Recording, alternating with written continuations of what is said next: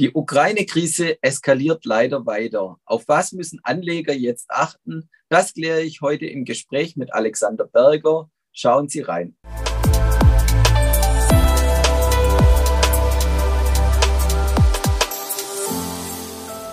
Herzlich willkommen, liebe Zuschauer, zu einem neuen Experteninterview hier bei BXWIS TV.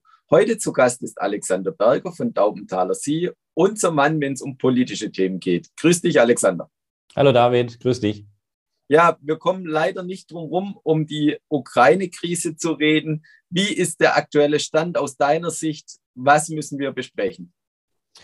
Also man kann es erstmal ganz grob sagen, wir schlittern hier in den Kalten Krieg 2.0 wieder rein oder rein. Ähm, und selbst die Bevölkerung der Ukraine war ja auch nicht der Meinung, dass Putin tatsächlich die gesamte Ukraine angreift. Aber auch ich dachte eher, es begrenzt sich auf die Ostukraine. Durch den Angriff jetzt aber, wie wir jetzt die letzten Tage gesehen haben, hat äh, natürlich Russland und Putin sich ins Abseits gebracht. Das Vertrauen ist zerstört. Ähm, auch China ist sicher nicht begeistert. Auf der anderen Seite ist auch hier haben wir ja auch eine ähnliche Situation mit Taiwan. Auch das ist als aus Anlegersicht vielleicht sollte man auch mal im Fokus noch behalten, ob da was mal entstehen kann die nächsten Monate, Jahre. Ähm, die Osterweiterung, die ja eigentlich immer so als ja, als ja, Basis genommen hat, zu sagen, ja, ich muss hier auch einschreiten. Das ist eher, würde ich jetzt mal sagen, falsch gewesen, die Aussage. Also da ist sicher der Westen auch darauf reingefallen, weil ein Angriff äh, jetzt auf die Ukraine ist natürlich was ganz anderes, wie zu sagen, die NATO soll sie nicht ausweiten. Ne? Das passt also überhaupt nicht zusammen, sondern es hier sind wirkliche ja, Ansprüche, die Russland jetzt hier an, an Ländereien auch nimmt. Und daher sind wir hier wirklich wieder in einem Lager, wie wir es aus dem Kalten Krieg auch kennen. Es wird sich äh, natürlich dadurch auch das, die Militärausgaben müssen sich natürlich in Europa dadurch natürlich auch enorm erhöhen. Ähm, man muss die EU schützen, man muss natürlich die NATO-Grenzen schützen. Und daher bewegen wir uns hier wieder eigentlich leider zurück in eine andere Welt, die wir eigentlich seit 20, 30 Jahren in der Form gar nicht gekannt haben. Und wenn wir uns noch vielleicht auch die Märkte anschauen wollen, haben zum Teil ja Anfang der Woche und auch jetzt äh, Richtung Ende der Woche drastisch reagiert. Glaubst du, es geht weiter oder haben wir den Großteil der fallenden Kurse schon gesehen? Also ich finde, wir haben noch gar keinen Panikmodus an den Börsen gesehen. Also wir sind stark zurückgekommen, aber auch haben wieder Erholungsphasen natürlich auch drin gehabt. Ich glaube, eine Panik sehen wir nicht, aus, aus, vielleicht aus Anlegersicht, weil viele Anleger einfach sagen, okay, es begrenzt sich so tragisch ich das jetzt anhört, auf die Ukraine. Putin wird sicher nicht die EU angreifen oder die NATO, wobei, wie gesagt, haben wir von der Ukraine auch eigentlich gedacht. Von dem her ist da die Entspannung bei den Anlegern da. Ich glaube, wenn jetzt hier sich die nächsten Tage es weiter verschärft, dann glaube ich durchaus, werden die Märkte ähm, dann erst dann in den Panikmodus auch geraten.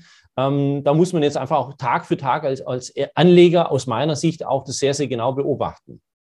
Und wenn wir uns dann vielleicht noch die Energiepreise anschauen wollen, wir sind ja doch enorm abhängig als Europa, ähm, auch von den Gaspreisen.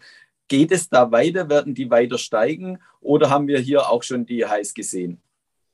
Also die werden eher steigen. Ich meine, Deutschland ist ja mit 50 Prozent des Gasbedarfs kommt aus äh, Russland. Ähm, Im Energiemix haben wir 20 Prozent in Deutschland, sind wir angewiesen auf das Gas. Auch wenn jetzt Flüssiggas oder ähnliches sicher auch aus USA hier importiert werden kann, werden die Preise hier deutlich steigen. Und natürlich ist immer so, umso mehr Krisenherde es auf der Erde gibt, jetzt nicht nur Ukraine, sondern auch vielleicht andere Momente noch, ähm, ziehen die Rohstoffpreise enorm an. Also wir haben da verschiedene Gründe, warum Rohstoffpreise schon generell teuer sind. Von Versteuerung natürlich, von eben Knappheit auf der ganzen Welt, auch ja durch die Corona-Krise natürlich, durch die Lieferkettenproblematik. Das jetzt noch dazu, werden wir die Rohstoffpreise die nächsten Monate und auch die nächsten Jahre eher weiter steigen sehen.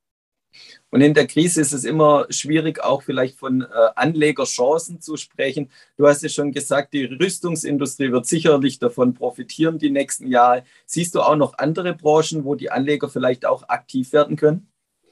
Also ich würde die, ich würde als Anleger aktuell mal mein Portfolio sehr, sehr genau anschauen und ich würde mir auch überlegen, ähm, auch bezüglich den Rohstoffpreisen, wer kann denn eigentlich zukünftig noch günstig produzieren? Europa sehe ich da eher im Hintertreffen. Also ich würde aus Anlegersicht eher meinen USA-Anteil erhöhen, weil dort die Produktionskosten durch die Rohstoffpreise, die eben deutlich günstiger dort sind, ähm, billiger sind.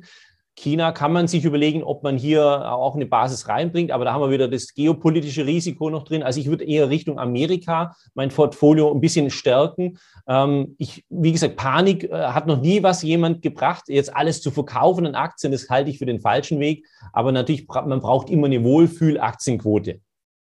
Herzlichen Dank, lieber Alexander, für deine Einschätzung. Und liebe Zuschauer, schauen Sie wieder bei uns vorbei, wenn es heißt Experteninterview bei BXWIST TV. Herzlichen Dank.